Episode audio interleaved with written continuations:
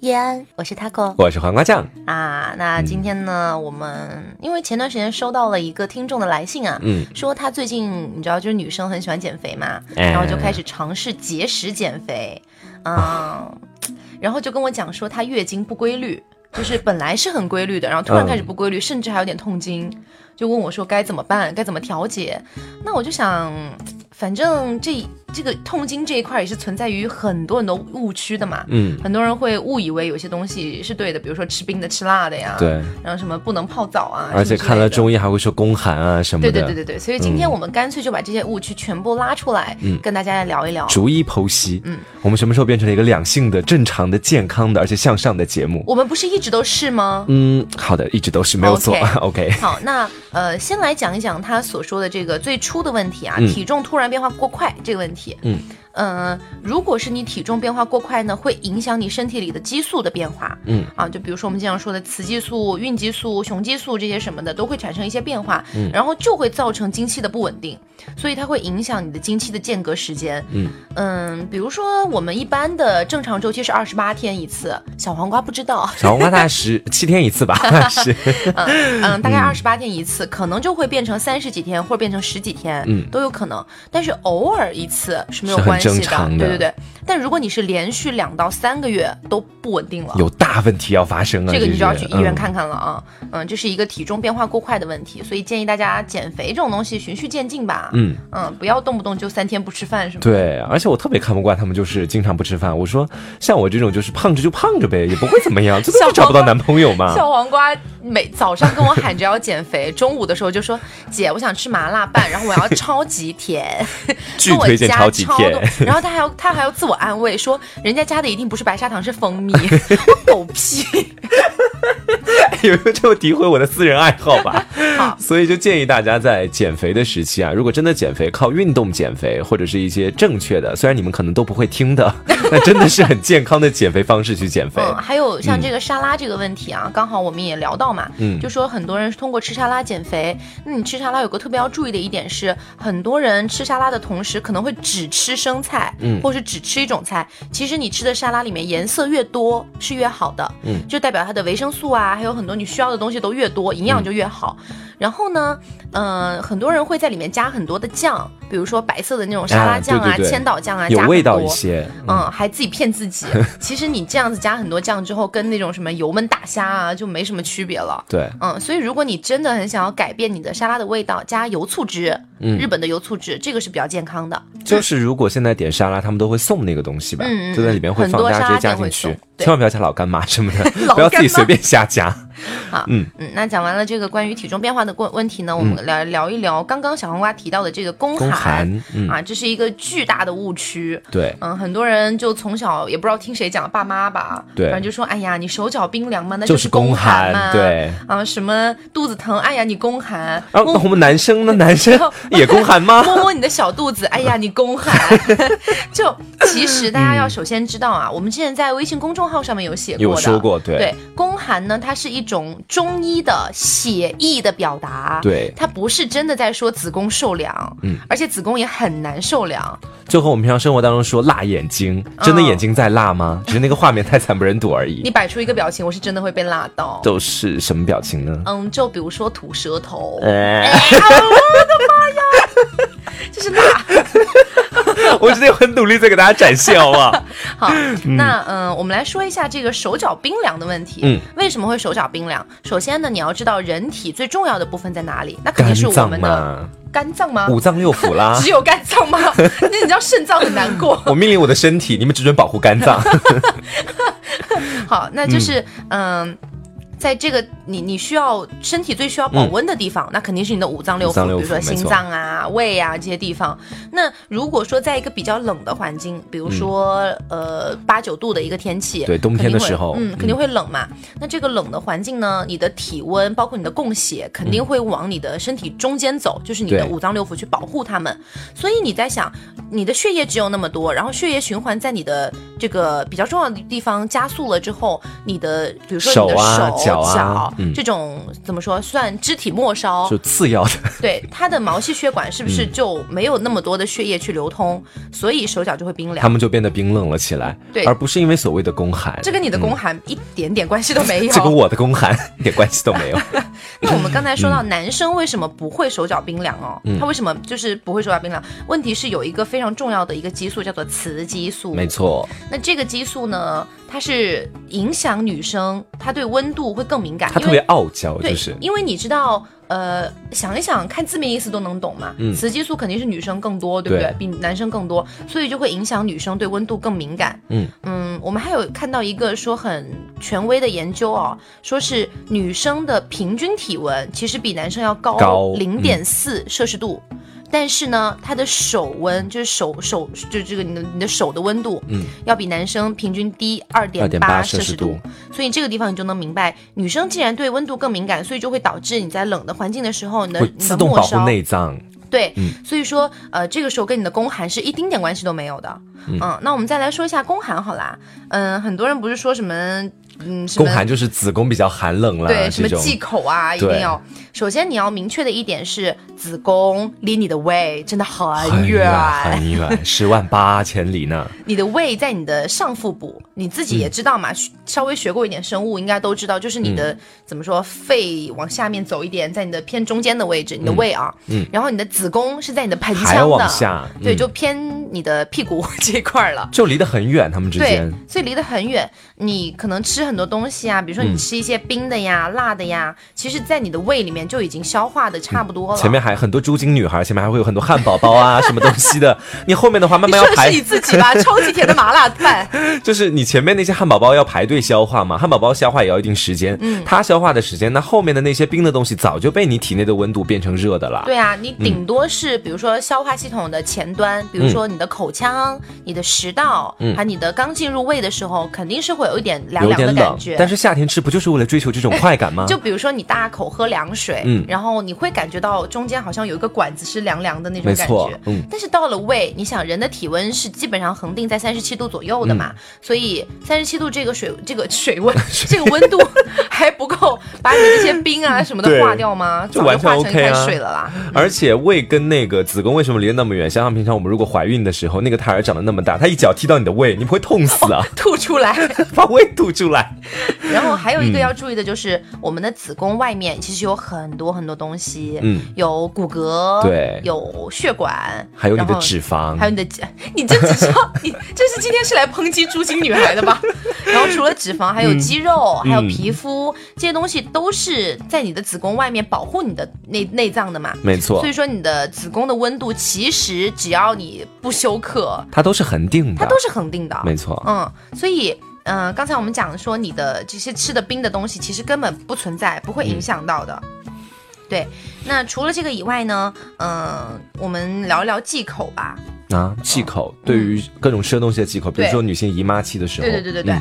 那比如说，嗯，我们先来了解一下为什么会痛经好了。嗯嗯嗯。所以首先要了解的是，痛经它分为两种，嗯，一种呢是原发性的，一种是继发性的。嗯，就是原发的意思就是说我第一次来大姨妈，哎呀我就好痛啊，就第一次啊就已经是这样的状态。他会是这样子的，我是这样子的，所以你第一次来大姨妈就会痛呢，这种原原发性的疼痛。它一般是很难很难被根治，它可以缓解，对，它可以缓解，但是很难被根治。所以，呃，我们主要来聊一聊继发性的啊。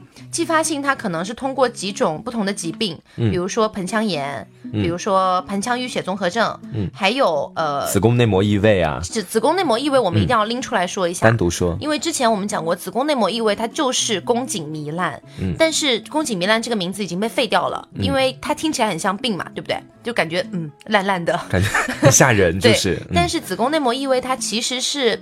呃，一般情况下都是一种正常的生理反应。嗯，就它，我们哎呀，就就感觉又要讲一遍，就比较正常。虽然那个东西，但是它可能会发生异变。是这样的，嗯，它如果说你在得到某一些病的时候，嗯，那可能会因为这些病的原因体现出子宫内膜异位。嗯，所以它本身不是病，它可能是因为某一些病而带出来的一个反一个一个反应。嗯。就是这样子。那除了子宫内膜异外之异位之外呢，还有一个叫肌腺症。嗯，这些疾病呢都有可能引发你的继发性的一个姨妈疼。嗯嗯，那还有一个就是，嗯，很重要的东西就是大家都知道，来大姨妈的时候是要排卵的嘛。嗯。那就是因为你，比如说子宫着床，然后在你的子宫内壁上面脱落了，就是它老死了，就是老死就从屁眼离开，就就这样。谁会从屁眼离开啊？从阴道离开？对不起，天哪，我今天脑子有点问题。好，那就是你排卵，然后排卵脱落了之后，嗯，这个时候呢会。嗯，大姨妈的时候会比平时多出来一个东，呃，不是多，就是增多。嗯，你的前列腺素会增多。对，这就是一个新的概念，前列腺素了。嗯，不管你是比如说原发性也好，继发性也好，反正都会。这个前列腺素会增多，嗯，那前列腺素增多有一个什么问题呢？它就会引起你的子宫收缩，对，子宫收缩就痛啊，就开始痛了，就是很像我们之前不是有看看过那种什么，嗯，生孩子的时候会宫缩嘛，对，那种宫缩就是痛，虽然大姨妈的时候宫缩没有那么剧烈，但是还是会疼嘛。那疼的时候，呃，我们的这个大血管会自动关闭，对，然后就因为这是防止你失血过多而死，对，这是它的好处，嗯。嗯，但是。既然它子宫收缩收缩就等于疼，嗯，其次还要加上前列腺素会刺激痛觉神经，哦，那就简直是超级疼，对，理一下顺序就是，因为你这个大姨妈来的期间，前列腺素会增多，所以说它会刺激你的痛觉神经，会让你更痛，同时你的子宫肌肉还要收缩，这时候还会更疼，所以这两者加在一起就哦。天哪，末日 就非常疼嘛。但是，呃，这种方法是有办法去根治的。对，呃，不是说根治，就是缓解，缓解，让你不那么痛了。对对对对对。嗯，比如说我们之前有很多人说，你这个时候可以去，呃，多喝多喝热水，多喝热水。其实多喝热水是有用的，因为你的就是相当于是你的那个整个怎么说，你的腹腔这个部位往下走嘛，那肯定都会变暖一点，嗯，这是 OK 的，包括洗热水澡，嗯，然后会舒服很多。但是呢，嗯，很多说什么红糖啊，这个草那个草的呀，什么巧热巧克力呀，嗯，说会缓解，其实它们唯一起到的作用就只有温度而已，嗯，让你的温度升高，嗯，让你的温度升高，所以来这样缓解一下你的疼痛，嗯，但是其实。跟那些什么红糖啊，没有什么太大的关系。就你只喝热水和喝红糖水是一个道理。而且它只能促进你体内的一个热量的一个循环，同时让肌肉变得放松一下，让你整个人就是不会那么刻意的去感受到疼痛的存在。对，嗯。那除了吃冰的以外，呃，吃热的以外，我们来讲一讲吃冰的啊。嗯。就刚才说了，呃，吃冰的呢是不会因为你的胃影响到你的子宫的。嗯。但是呢，如果你长期爱吃冰的，那没人救你了。对，你什么一天一根冰棍这样吃，就是你的肠。肠胃本来就会不舒服，嗯，是吧？就是比如说，嗯，你每天都在吃冰的，然后你在胃里面消化的时间，可能就是比如说你前面也没有堆堆积那么多猪精女孩吃的汉堡，然后它可能消化的过快，然后这样子可能在胃里面还没有变成一个热水的状态，就往肠胃里面去走，这样子那肯定是会影响你的这个肠胃的一个恒定温度的嘛。对，对肠胃不好，这样的话。对，那这样子就相当于是你的肠胃本身就有问题。这跟子宫暂时没有关系啊，嗯，你的肠胃本身就有问题，那你在经期的时候一旦着凉，你自己的自身温度就会下降嘛，嗯，着凉了之后，它本身就会影响子宫的收缩，嗯，所以说这个时候，呃，就会疼，开始越来越疼，嗯，所以这是吃冰的唯一的一个问题，就是你长期吃冰的会引起你的肠胃问题，然后导致你子宫会疼。但是如果真的是一个冰棍女孩，那她要怎么做才能够缓解一下自身的疼痛？就少吃啊！不是还有吃药的吗？啊，吃呃 吃药是这样的，就是说，如果说你是原发性或继发，因为我们一般建议继发性，你既然是因为疾病，那肯定是要去看医生嘛，对不对？那看医生，医生给你开药，那什么的再说。那如果你是原发性，像我一样，就是本来就很难根治，你想要办法去缓解它的话，嗯，吃止疼片是一个很好的办法。很多人对止疼片可能。有很大的误解，觉得吃了以后脑子会变笨，然后身体会变得迟缓。那是因为大家对止疼片和麻醉药的概念是混淆了。嗯，就是止，首先你要明白，止疼片它不等于麻醉药。我们经常说的麻醉药，像什么杜冷丁啊、吗啡啊，这种东西都是作用于中枢神经的嘛。它会麻痹你整个大脑的神经。对，这样子会让你上瘾，然后也有可能会让你变笨，这是有到，这是有可能的。但是我们平常能够去外面买到的，因为你们知道吗啡其实算是一种毒品了，嗯。嗯，而且只有医生可以开处方药，对，它会让人上瘾嘛，嗯，所以说，呃，其实你平时在外面是基本上不可能买到吗啡的，嗯，你基本上买到都是什么阿司匹林啊，然后呃那个叫那个什么？杜呃不是不是不是杜冷丁，那个叫什么来着？阿司匹林，哎呦。哎呦哎呦，怎么就忘了呢？叫什么？不是布洛芬布洛芬布洛芬，对。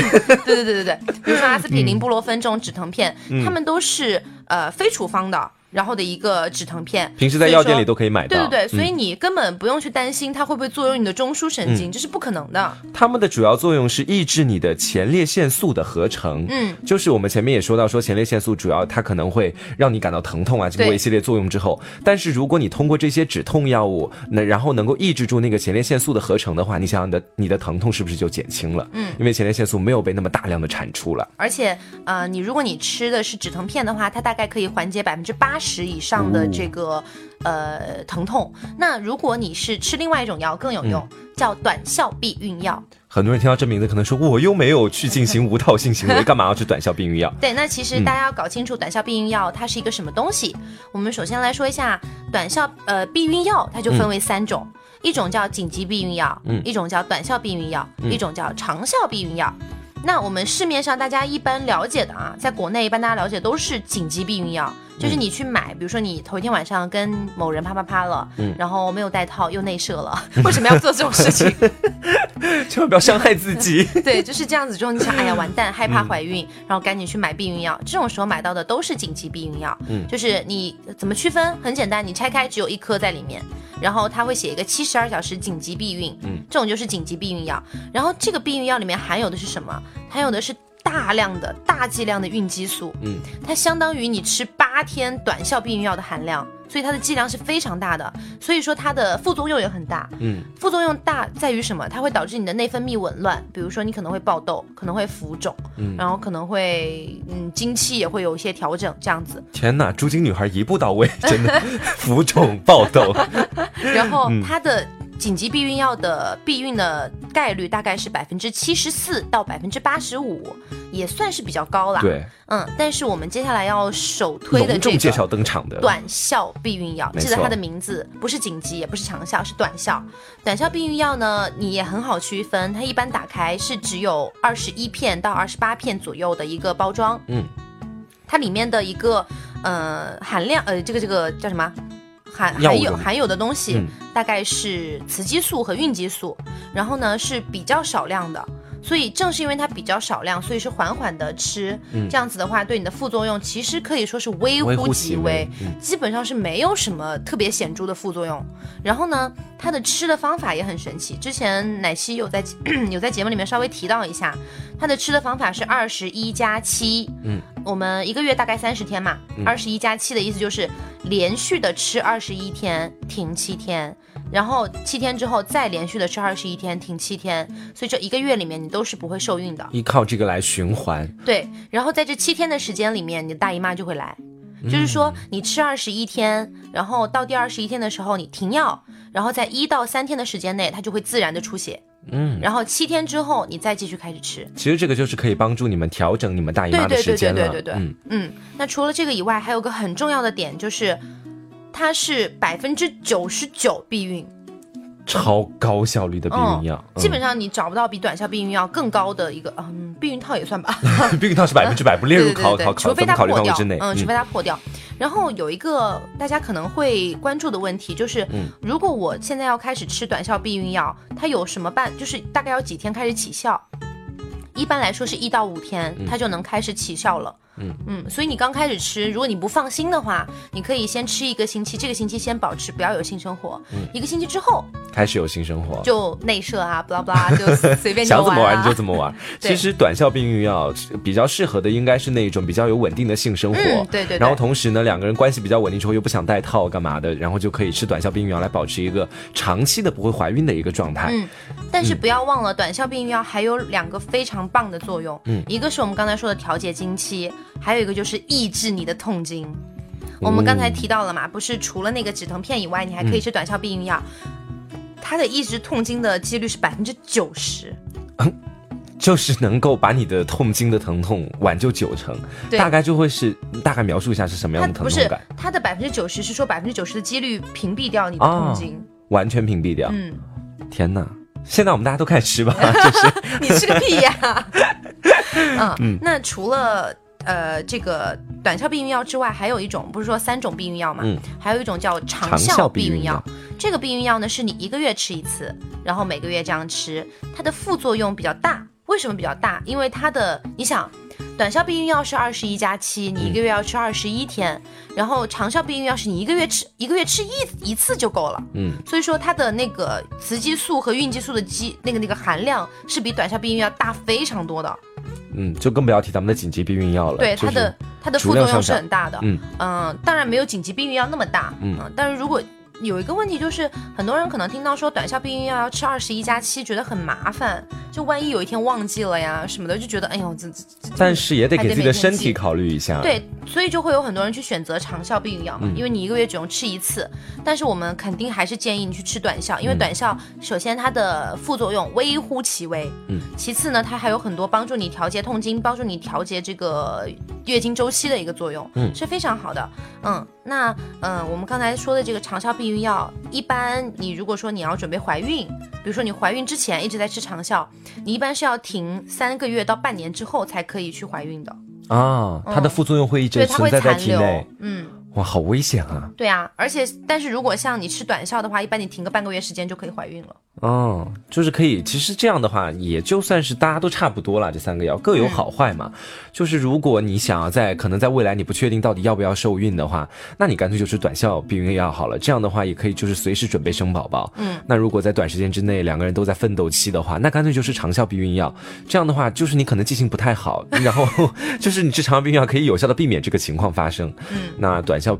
短效避孕药的话，可能很多人就会说太麻烦了。但是我觉得它唯一的不好的点就在这里，很多人可能会每天不记得什么时候吃，如果忘了吃的话要怎么办？这些情况可能都是不清楚，而且对身体是不好的。对，反正就是如果你不嫌麻烦，你就吃短效，因为它的作用真的非常好。一，它没有基本上没有副作用；其次，我刚刚我一直在反复强调嘛，它可以调节你的痛经，调节你的月经周期。嗯，如果你这些这些问题都有的话，你可以去试一试短效避孕药。嗯，因为我们刚才说到止疼。片嘛，止疼片它当然只是当下帮你缓解这个疼痛，而不是去帮你调理。嗯，所以肯定是选择短效避孕药更好的。嗯嗯，而且我一直在强调副作用微乎其微。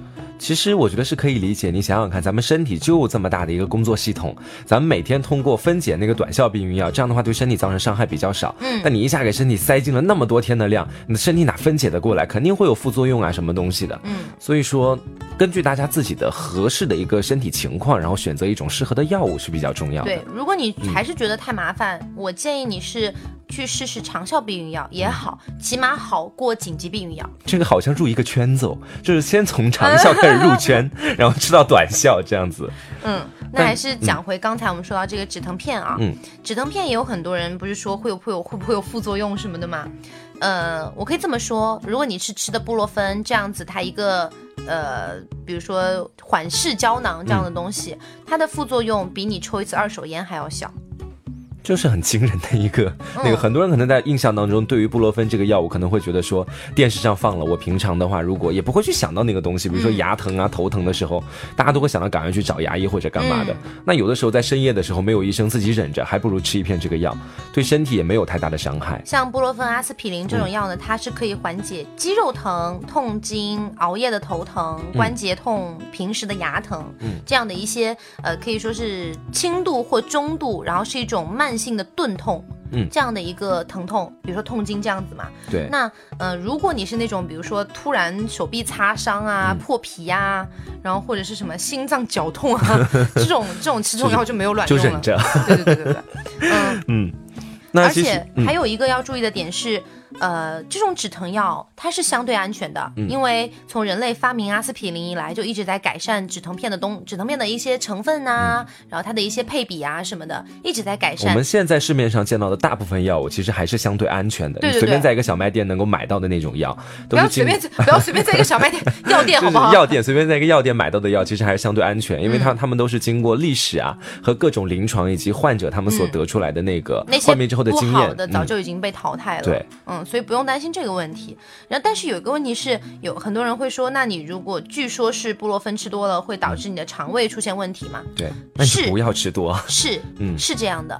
但是你为什么要吃多呢？今天头痛吃一粒，明天脚痛吃一粒，就没有这么夸张吧？就是你也不会天天都痛吧？你也不是那么吃不了苦。而且我们今天推荐的是，你如果痛经的话，可以吃一天吃一片。你一般也就来痛经，不会呃来姨妈，不会说你整个姨妈过程都在痛嘛？嗯，一般最多也就三四天，所以你一个月吃三四片是没有什么关系的啦。没错。那我们还是要讲一下，如果你吃太多了会怎么样啊？嗯，就如果说你吃的太多了，可能会引起消化性溃疡，你的胃里面消化性溃疡，然后可能更更严重的还有一些更严重的，但是你就不要吃那么多嘛。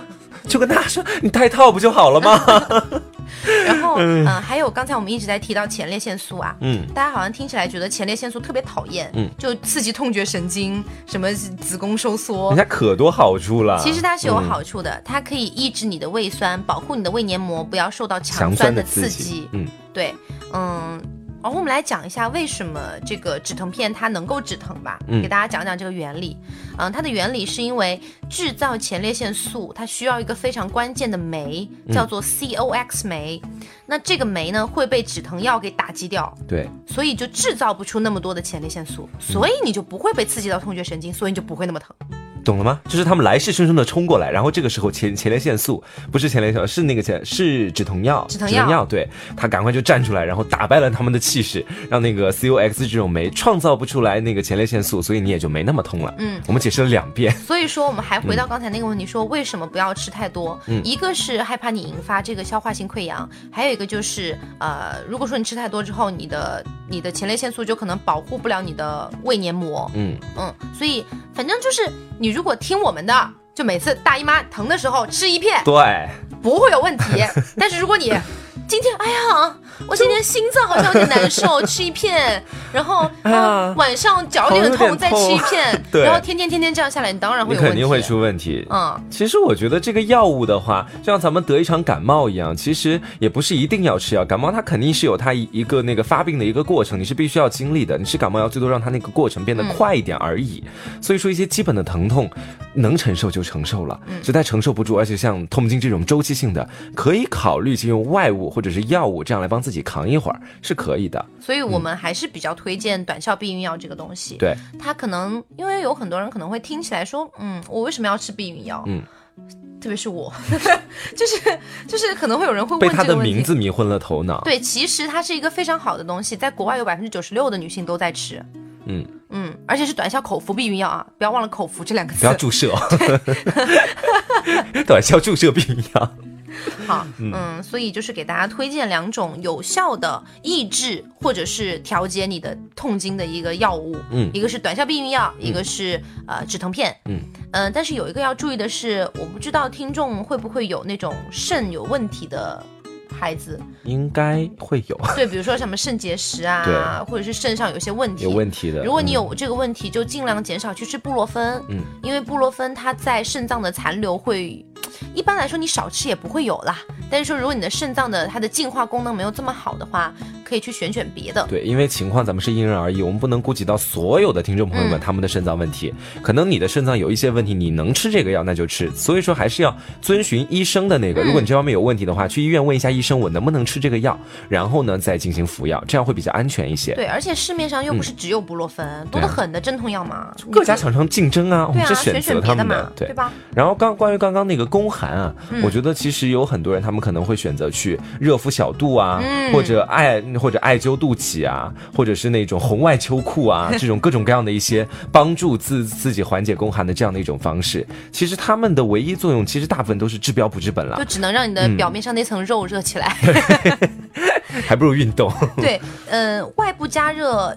你又又有很多人会觉，包括像我自己啊，以前没有了解这些东西的时候，我也会觉得说，好像热敷一下是要舒服一点哦。为什么呢？它是因为你，因为我们刚才不是讲了吗？热的地方血液循环加速，对，所以它促进你的血液循环加速之后，让你的肌肉就放松下来了，对，就是你的肌肉没有那么紧绷，你可能就会觉得哦，好像还蛮舒服的。对，同时大家在热热敷的时候也要注意一下，就是如果你很长时间的啊热敷，然后超过了四十四度这个安全的温度之后。后，很有可能会造成你身体和皮肤的低温灼伤，这个真要注意。嗯，我小的时候在在家里那个呃晚上睡觉的时候，冬天放一个水痦子，然后在被子里面，然后它就是当天晚上一直靠在自己的脚上，第二天真的灼伤了，很危险，很危险。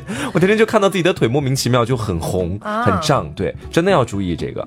你要小心一点，而且还有不是很多像那种什么电热毯嘛？对。然后冬天的时候，着火。嗯。不仅除了着火，就是它可能，比如说温度没有控制的那么好，比如说你买的没有那么优秀的电热毯，可能是比较劣质或怎么样，它就可能温度一直在上升。想要害死前男友吗？到他家去把他热毯打到最高。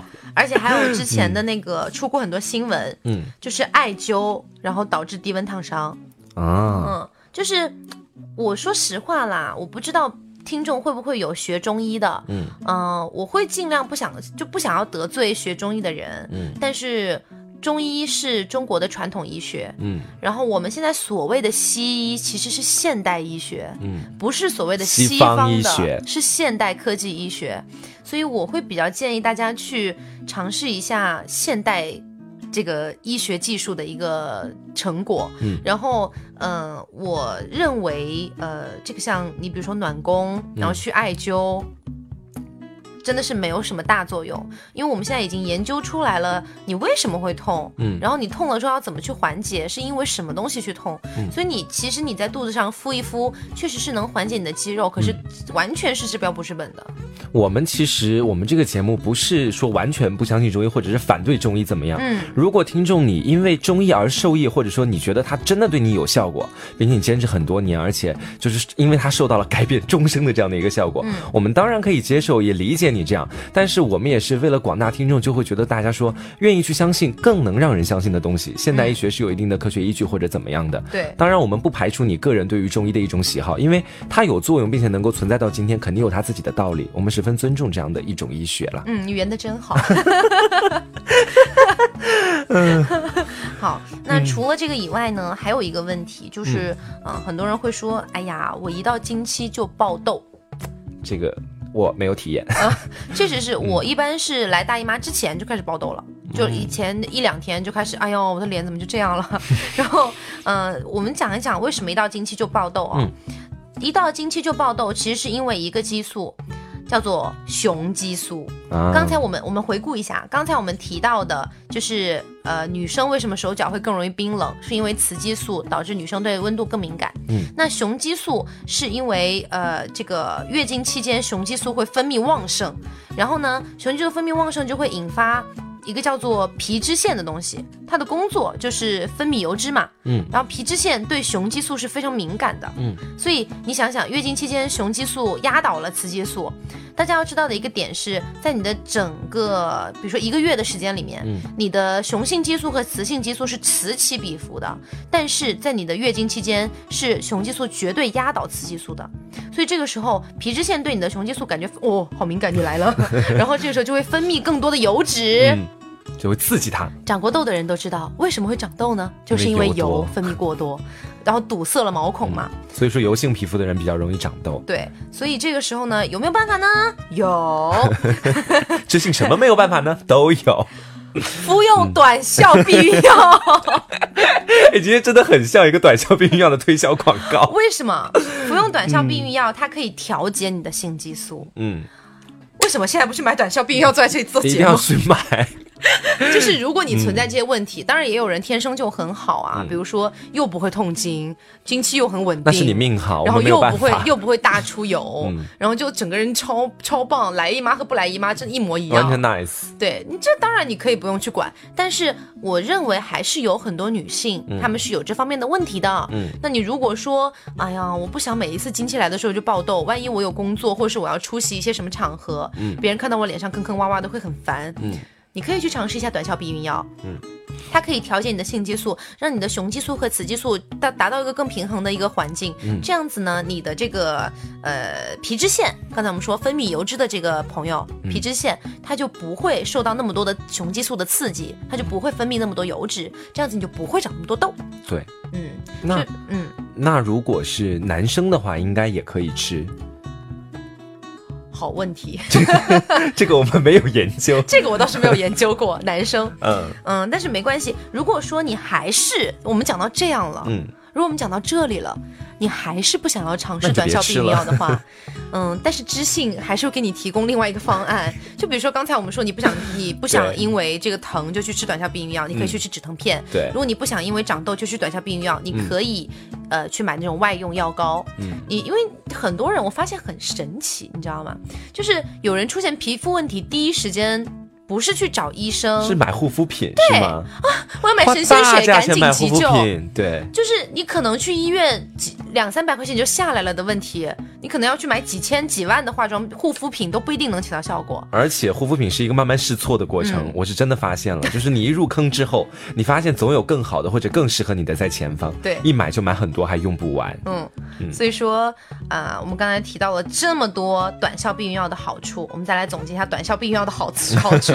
我们真的不是打广告，因为从头到尾没有提到没有提什么牌子，只是跟大家说这个药方。嗯，短效避孕药除了刚才我们提到的经期爆痘，可以帮你调节性激素，降降低这个经期爆痘的几率。嗯，除此之外呢，还可以抑制你的痛经。嗯，除此之外呢，还可以调节你的经期。嗯，然后还可以帮你避孕，一直长痘。长了，第一个就第一个就长，干嘛重复一遍？你是有多爱长痘啊？因为这好像对我真的蛮有用的。嗯短效避孕药是真的很棒哦，但如果说大家真的存在我刚才说的那些问题，真的建议你们去试一试。嗯，而且我们刚才一一直在强调它的副作用微乎其微。嗯。就我们吃到它不会有太多的伤害对身体，我们一直在强调这个问题，真的希望大家就是凭我们两万多的订阅，我们做了这么多期节目的良心推荐，就是我们也肯定要推荐给大家一个东西，我们会事先搜集很多的相关资料，以及我们自己的一些研究，我们是完完全全就是希望大家去这么做，而且我们身边也会有朋友去服用这些药物，我们也会去收听他们的一些意见或者建议，对对对，然后分享给大家的，嗯。那除了像我们刚才讲的这么一大堆。啊，我们可以稍微的简单来复习一下啊。嗯，首先，呃，如果你的经期不稳定。很有可能是因为你最近在减肥啦，对，节食过快啦，然后影响到了你的激素变化，这样子会导致你经期不稳定。对，同时呢，一次偶尔一次你的经期不稳定是没有关系的，但如果你连续两三个月都不稳定了，记得去医院看一下。嗯，是什么问题？那就是你自己自己身体上的这个差异了啊，我们就不在这里做判断。嗯，而且如果是你要能够保证自己的经期能够准时到的话，最好就保证自己的作息啊，多吃水果呀，然后就是你别讲这些，他们不会听的，猪精女孩不会听。好的，提醒一下大家，初经女孩，我自己都不会听。初经女孩从七八岁就开始听这些话，我不听，我不听，我不听。你俩七八岁，爸爸妈妈说按时吃饭，不听，不听，不听，不听。不听，多吃青菜，不听，不听，不听，就要吃肉，就要吃肉，我要吃 Burger King。对，那除了刚才体重变化过快会导致你的经期不稳定以外，嗯。嗯，我们刚才讲到的宫寒，它首先是一个伪命题，嗯，它跟你的子宫受凉没有关系，它是一个中医的写意的表达，你的子宫外面有太多太多东西包裹，而且你的胃。离你的子宫很远，你不会因为吃了一点冰的就导致你的胃会寒冷。嗯，就真的很荒谬这个。Drama queen。然后，嗯。你的子宫的温度是恒定的，这个要知道。好，然后我们刚刚讲到，那有些人说手脚冰凉是不是宫寒？No No，手脚冰凉不是宫寒。嗯，那为什么男生手脚冰凉也是宫寒吗？经常宫寒。我们要复习一下，说体温低的时候，你的身体血液循环会优先保护你关键的部位，就是你的内脏。那这个时候呢，你的比如说手啊、脚啊，你的末肢毛细血管就会收缩，供血量就会减少，那这样你的温度就会降低。嗯，那男生为什么不会冰凉？就是因为女性的雌激素比较多，导致女生对温度更加敏感。嗯，是这样子。然后我们刚才讲到说这个忌口的问题嘛，就是说你平时吃冰的，如果吃太多了，可能会导致你的肠胃本来就不舒服，所以在你经期着凉的时候，就会影响你的子宫收缩。这个时候有个很好的缓解办法，就是洗个热水澡，或者多喝一点热水。然后提醒一下，所谓的红糖水啊，什么这个草那个草的，其实唯一起到作用的就只有温度。嗯嗯，帮助你提升温度、温度、热度。嗯，那继续说，像我们刚才说那些所谓的暖宫啊，什么敷一敷、艾灸艾灸什么之类的，他们的唯一的功能就是让你的那层肉热起来，嗯，热不到你的子宫里面去。有那么多脂肪隔着呢，超级多呢，好厚呢，割都要割好久。所以一天，嗯，但你它在你外部加热的唯一作用就是促进你那个地方的血液循环，嗯，让你的肌肉放松，你会有一点缓解。但是拿开之后，对，你想，你这个地方确实是现现在暖了，拿开没有多久它又凉了，然后又疼，你要再敷，你天天敷什么？嗯，而且要注意的是，如果你敷的时间过久，超过了四十四摄氏度的话，这个安全温度，对你的就会被低温，它很有可能被低温烫伤。嗯，这个要注意。然后呢，还有我们刚才讲到的，就是也可以有效缓解你经痛的一个办法，两个，一个是吃止止疼片，嗯，比如说布洛芬和阿司匹林，嗯，是阿司匹林吗？阿司匹林没错的，嗯，还是阿莫西林啊？我组了一下，我有点分不清这两个药。阿司匹林，对，没错，阿司匹林，嗯，是吗？等一下，我们查一下。我有点忘记啊，反正就是忽略掉我们这个常识性问题啊。反正就是那一种药，嗯，阿司匹林或阿莫西林。我我真的有点分不清。我记得是阿司匹林，是阿司匹林的，嗯，因为我记得有个匹字。我有点分不清楚两个药，没关系啊，大家大家分得清楚就好。百度一下就好。嗯，然后 嗯，止疼片可以抑制你的前列腺素的生成，达到百分之八十的概率抑制你的痛经。短效避孕药有百分之九十的概率去抑制你的这个痛经。那嗯，继续讲一下这个前列腺素。前列腺素不管你是原发性还是继发性都会痛，嗯，都都发都会都会增多。所以说，呃，再提一下，原发性就是第一次就会痛，继发性是因为一些疾病会痛。所以不管你是哪一种，它都会增多你的这个前列腺素，因为前列腺素跟你是原发和继发没有关系，它只是你来大姨妈它就会增多，嗯。所以说这个时候前列腺素会刺激你的痛觉神经，而且你的子宫肌肉同时在收缩，两边一起疼就很疼啦，疼上加疼，对。嗯，所以说这个时候最好的办法就是去吃止疼片或者是短效避孕药。嗯嗯，那这个时候我们要提一提，有三种避孕药：紧急、短效和长效。紧急避孕药一般一颗装，然后它里面含有大剂量的孕激素，等于八天短效的含量。推荐星级一颗星，半颗星吧。所以说它的副作用很大，会引发你的这个内分泌紊乱。它是七十二小时紧急避孕，如果你没有办法，那你一定要吃，对，不要等到去堕胎这样子。太太太太太残酷了。嗯，它的这个避孕概率是百分之七十四到百分之八十五。嗯，好，那接下来是我们首推的短效避孕药，五颗星啊，五五六。颗吧，六颗，它一般是二十一颗或二十八颗的包装，它里面呢含有每一片都是少量的雌激素和孕激素。嗯，它的吃的办法是二十一加七，就是连吃二十一天停七天，连吃二十一天停七天。嗯，它的副作用微乎其微，呃，这个避孕概率是百分之九十九。哦，你爱避不避？就是 对。还有第三种呢，是长效避孕药，它的吃的方法是一个月吃一次。然后呢，副作用比较大，呃，比短效来说要更大。嗯，然后它的这个含有的东西呢，是也是雌激素和孕激素，但是比短效要大很多。然后呢，一般你要停药之后三到半年才可以再次怀孕。对，不是再次，这才可以怀孕。推荐星级两颗星啦。嗯嗯。还有就是我们要辟谣，也不是辟谣啦，就是帮止疼片。和那个麻醉药物做出一个区分。嗯，首先要明白的是，止疼药它不等于麻醉药。嗯，止疼药不等于麻醉药。麻醉药是只有处方药，医生才可以给你开，但止疼药你有时候在药店里面都可以买得到。嗯，所以你吃止疼药这种非处方类的止疼药的话，它是不会让你变笨或者上瘾的。呃，而且呢，它不作用于中枢神经，它不作，它不作用于中枢。嗯，那这个时候呢，我们要提到的一点是，嗯，你如果安全性的吃，就比如说你大姨妈疼的时候吃个两三片没有问题，但是如果你吃的太多，比如说闲来无事磕两颗，这样子就很有可能会引起你的消化性溃疡，然后呢，嗯，甚至还有一些更好、更不好的东西。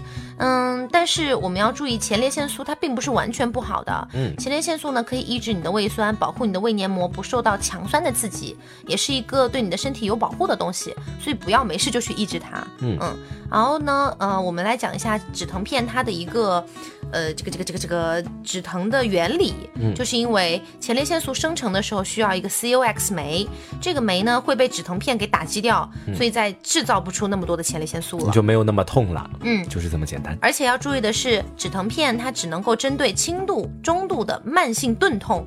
这样子的一些痛比较好，比如说像肌肉痛、肌肉疼、痛经、熬夜的头疼、关节疼、平时牙疼什么的，这些可以。嗯嗯，那除了这些以外呢，我们刚才讲到了经期爆痘的问题。那如果你经期爆痘呢，就是因为雄激素分泌 旺盛。对，因为你在月经期间雄激素压倒雌激素，所以这个时候呢，有一个叫做皮脂腺的家伙，它就是专门拿来分泌油脂的。它特别害怕雄性激素，对，它对那个东西非常敏感。对，所以雄激素一来，它就开始大量分泌油脂，你都变成大油皮。所以这个地方还有两种办法，一种就是吃短效口服避孕药，嗯，呃，它可以调节你的性激素。第二种就是外用的药膏，嗯，去医院里面，嗯，不要随便去买一些护肤品干嘛的。嗯，这是我们今天整个关于一些这个痛经啊，还有一些所谓的治痛经的办法，还有一些我们真正推荐的办法的一个大汇总。嗯嗯，那除了这些以外呢，我们还要来聊一聊，就是棉条。棉条，卫生棉条条啊，对，嗯，因为我之前就我们之前在节目上就有推荐过啦，就有推荐过很多，就是什么，嗯，给大家推荐这个牌子那个牌子。我们今天不推荐牌子，我们今天不推荐牌子，我们不做广告。嗯，就是现在在要求广告商加入我们了，你们加入我们快来我们 这里做广告吧。然后就什么什么冠名。对。嗯，那我们为什么推荐卫生棉条？嗯，首先使用过卫生巾的女生肯定会知道，在用卫生巾的时候，因为它整个卫生巾的那一片都是湿的，就是因为有血的。虽然它被吸收进去了，可是它本身还是潮湿的，所以这个时候其实会觉得有点不舒服，黏黏的。我我没有感觉，所以我一直在静静聆听。现在，嗯嗯，这个时候你没有感，呃，你没有感觉，就是你会被那个潮湿的东西弄得很不舒服，而且你还要不停的调整它的位置，嗯，就很难受。所以我们要推荐的是卫生棉条。好啊，卫生棉条的好处都有啥？嗯，首先第一点，卫生棉条它是内置的。就是放在你的阴道里面，所以你在外面是几乎感觉不到它的，而且也不要担心它会会放在里面会有异物感，真真没有，完全没有。啊，真的吗？因为它是它没有那么粗，它可能就跟你的大拇指那么粗，所以你放进去真的是没有什么感觉的。那会有异样的爽感吗？啊，不会。好的。你在做梦？我在想。那还有很多人会担心说，哎呀，那我把那么一根棉条塞进去，会不会捅破我的处女膜呀？你没有处女膜呀。首先，你我们之前就讲过处女膜这个东西，嗯，很有可能在你小时候它就已经破裂了，而且它是一个环状，一般来说是一个环状的东西，嗯，不然你。想想你的月经从哪里出来呀？露出来吗？就是它是它是一个环状，它是一个像一个这一个一个一个一个小花瓣一样，就是就是极其脆弱。对，然后也不是没有它没有极其脆弱，在 说什么？有韧性，有韧性。对，它有韧性，它是可以扩张的。对，所以你根本不用担心，嗯，棉条那么个东西进去会把它戳破。你在做梦？那戳破了也没有什么呀。没有人会在，没有人会就是。你知道，就 care 也没有人对，没有人 care 到你有没有处女膜这件事情。对对，就是你根本不用担心棉条进去会戳破你的处女膜，这是不可能的。这是不可能的，就是我不懂，现在大部分人高举一些反对处女情节的旗帜，一边很在乎自己的处女膜，嗯，就大家就自相矛盾，是不是？嗯，除了这个以外，呃，卫生棉条，而且是相对于卫生巾来说更加卫生的，嗯，因为它是内置在里面，它不会被比如说空气啊，或者是潮湿的一些东西所引发一些细菌滋生，不存在的。所以，卫生棉条真的超棒。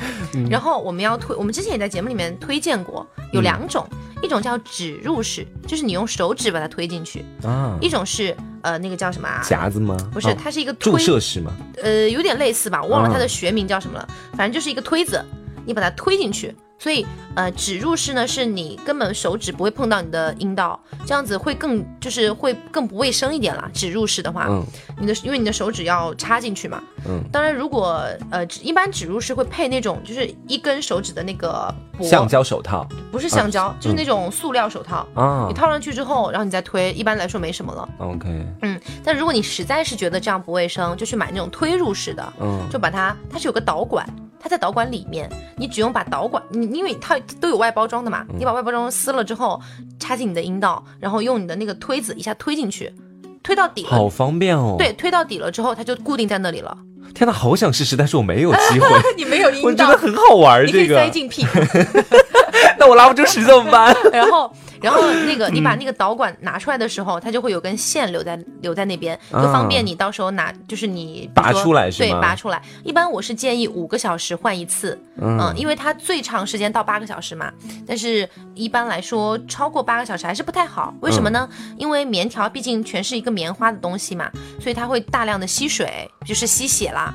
然后吸了血之后，如果说嗯你这个时候姨妈没有来的那么多，比如说来的量比较。较少，你又放了一个相对来说比较大的一个棉条进去的话，它就会不停的不停的吸水，嗯，所以吸的是你阴道内的东西，所以这个时候呢，有很小很小很小很小很小几率的一个情况会引发一个很奇怪的病，但是那个病我们不在考虑范围内，因为只要你。嗯，一般来说很少出现这样的情况，是一种非常罕见的病了啊，这个不用太 care。就是说，这是唯一的一个棉条存在的隐患，但是它真的就微乎其微。我要跟你讲清楚，就像你出门还有可能被车撞死这样。你在说什么？就几率永远都在，意外永远都在，但是我们不能因为这个意外而不去做这件事情。对，嗯，因为它真的相对于卫生巾来说好太多太多了。嗯，嗯而且你们会担心说八小时嘛，八小时，嗯，那你睡觉万一就是超过八小时了怎么办？一般来说啊，就是呃，我会建议你在这个月经量大的期间去用大气，就是那种大量量大型的卫生棉条，嗯，然后在量大的那几天过了之后去换一两天正常的，然后在最后一两天换那种量小的。这样子就不存在说，呃，你放在里面八小时之后，它会开始猛烈的收缩其他的液体，这是一般来说不会存在的。只要你把那个量把控对了，而且如果你担心说晚上，因为你我刚才道理已经讲得很清楚了，对不对？它为什么会引发那个疾病，就是因为它吸水吸的太多，而且那是因为你月经量没有那么多的时候，如果你月经量没有那么多。比如说，一般我们来最近，也就是最后那么一两天，月经量没有那么多嘛，对不对，我的小姐妹们？就我不知道。最后那么一两天，月经量没有那么多，你大不了那个时候再换成护垫嘛，嗯，对不对？那也省了你前面很多天就是那种。黏腻的感觉，焦灼之苦。嗯嗯，所以非常非常推荐用棉条。如果说各位还有什么对棉条方面的疑惑啊、不解啊，或者是害怕呀，都可以来私信我，我尽量去一一帮你们解答。以后可以申请一个称号——中国卫生棉条推荐大师。因为这个东西真的很棒，因为我在微博上看到了无数篇，真的是无数篇，一百篇不下了，就推荐使用棉条。但是评论里面还是就是那种，我知道它很好，可我还是不敢用。我不知道为什么，你害怕什么？就 就是害怕，他们可能就是因为不敢去尝试一些新的东西。对，因为我觉得还是讲回来，还是讲到女性，就中国女性对自己的性压抑，性压抑太严重，他们就是都不会去自慰，就是不会去自己 自己去调节自己的生理需要。就我觉得很莫名其妙，就你有需要你就调节啊，为什么男生可以女生就不可以？莫名其妙吧？是，就是因为大家自己的思想当中太固化了，把自己圈在那个思想层里面，导致一直出不来。其实如果换位思考一下的话，想想看，如果一件真的对你的身体很有好处的事情，未尝不可呢？而且就算是如果真的不好不适应，干嘛不试一次呢？而且有那么多人都已经说很不错了。而且如果你是一个棉条新手，那你要第一次开始尝试的话，那肯定是我会建议你去买这种推入。入式的，嗯，有导管的，这样子它会更方便的帮你找位置，而且也防止你自己推来推去推不准，把自己划伤了什么。我刚才就想问这个问题，就第一次的话，如果那个女孩之前没有性生活，然后就是第一次推棉条的话，嗯，可不可能那个地方比较紧致一些？肯定会紧致，但不会紧致到一个棉条都推不进去。OK，那是什么东西啊？是你的屁股。你也不要这么过分。我说你紧还不好哦，就是我要说你大松，就针眼都进不去。针都进不去，好，感觉好痛哦。所以根本不用担心这个问题。而且如果你一开始真的很害怕的话，我教你们可以这样子，你去买一个量小的，先买一个量小的进行尝试嘛。那你量小的推进去之后，你一开始的月经量不是比较大嘛？嗯，你可以在下面垫一张呃，比如说护垫或者是卫生巾，你先去你先去感受一下棉条带给你的感觉，就是它真的不会有异物感，只要你放对了地方。如果说你放在很外面，那肯定是不行，因为它要推到接近你的宫颈的地方，因为你知道那个月经是直接从宫颈中间出来的嘛，所以它一出来就可以被棉条吸收掉，所以也不会漏到外面。啊，其实这个我觉得我自己还是有切身体会，但不是塞下面哈。你是塞了钢塞吗？不是，就是以前流鼻血的时候，你知道，就流鼻血的时候，那个卫生棉球刚放在鼻口的时候很有异物感，但是如果我以前我经常流鼻血，我有这个毛病嘛，然后就一直往上吸收，大概到鼻子。呃，稍微上步一点，但是还是可以掏出来的时候，你就忽然间没有感觉了，嗯，但是你如果擤鼻涕的那种感觉，嗯，你想还是会被擤出来，嗯，就这样。所以真的不用去担心它会有异物感或者什么的。我跟你讲，它的异物感绝对小于你在夏天用卫生巾的那种黏腻感的不这种不爽的感觉。嗯，当然如果你喜欢那种感觉，我们谁会喜欢这种感觉啊？我天啊，下体常年湿润，就像夏天的味道。夏天汗水的味道。哦，所以非常推荐大家用这个卫生棉条去感受一下。嗯，你真的不要害怕，你听我一句劝，你真的，你你先去买一个量小的，嗯，然后垫上一张卫生巾，你先感受一下卫生棉条会不会给你带来不适感。嗯，你如果你真的觉得有不适感，那我无话可说。那我们就此江湖别过。就是因为它是真的不会有不适感的，它不会有的。既然你是用导管去把它好好的推进去，推推对位置了，我敢打包票。我跟你说，我当场把我个人微博告诉你们，你们私信来骂我，一起骂他。我跟你说啊，就是真的很想把这个东西推荐给更多的一些女性朋友。嗯嗯，我说了，如果你还是觉得害怕，你就去买一个量小的，嗯，然后垫一个，反正你感受一下嘛，你感受一下，它会不会让你痛？就是它真的没有那个异物感，真的就是你真的去尝试一下之后，你再来跟我讲。如果你真的觉得有，就是。我当时把你把我微博告诉你是这么简单，嗯，所以希望大家能够去尝试一下。然后就出现一条新闻：一女子为了要到女主播微信，竟然在下体连塞八根棉条。我的妈，好恶心啊！对，希望大家真的去尝试一下，嗯，不要那么害怕。很多东西就是你在尝试之前就会怕，但你尝试了第一次之后，呜，爽飞天。就比如说第一次嘛，我我第一次用那个棉条的时候也有一点怕，说实话啊，就是有一点担心，说哎呀，这个怎么塞呀？我的妈哎！对，因为它毕竟是一个异物，而且是到身体内部的，嗯。不过，我觉得既然大家都听知性了，那一定是对于这个性有一定了解的用户群体而且是愿意接受一点开放一点的性知识的。那既然你们是这样的一群先锋人士，对啊，我希望你们也是能够打破一些现在固有的一些对女性的条条框框的这些东西。那些约定俗成的，如果是对的，我们可以接受；但如果是不那么好的，或者是一些糟粕，我们要坚决的抵制他们了。对，那包括呃，男生如果听完这期节目。目也会更了解女生大姨妈痛的时候，她需要什么东西。嗯，如果说你的女朋友听到你说你去吃短效避孕药，她很生气的话，让她来听这期节目，对，让她来直接私信我，我当场把她怼回去。嗯，就是。我建议男生听完之后也可以分享给自己女朋友去听一下，嗯，因为我们这一期节目是做了非常非常多前期准备的，大家从我们的一些术语里面也能听出来，因为我们本身不是学医的，我们我们是学艺术的，我们真的是做了很多很多前期准备，最后来给大家分享这些东西。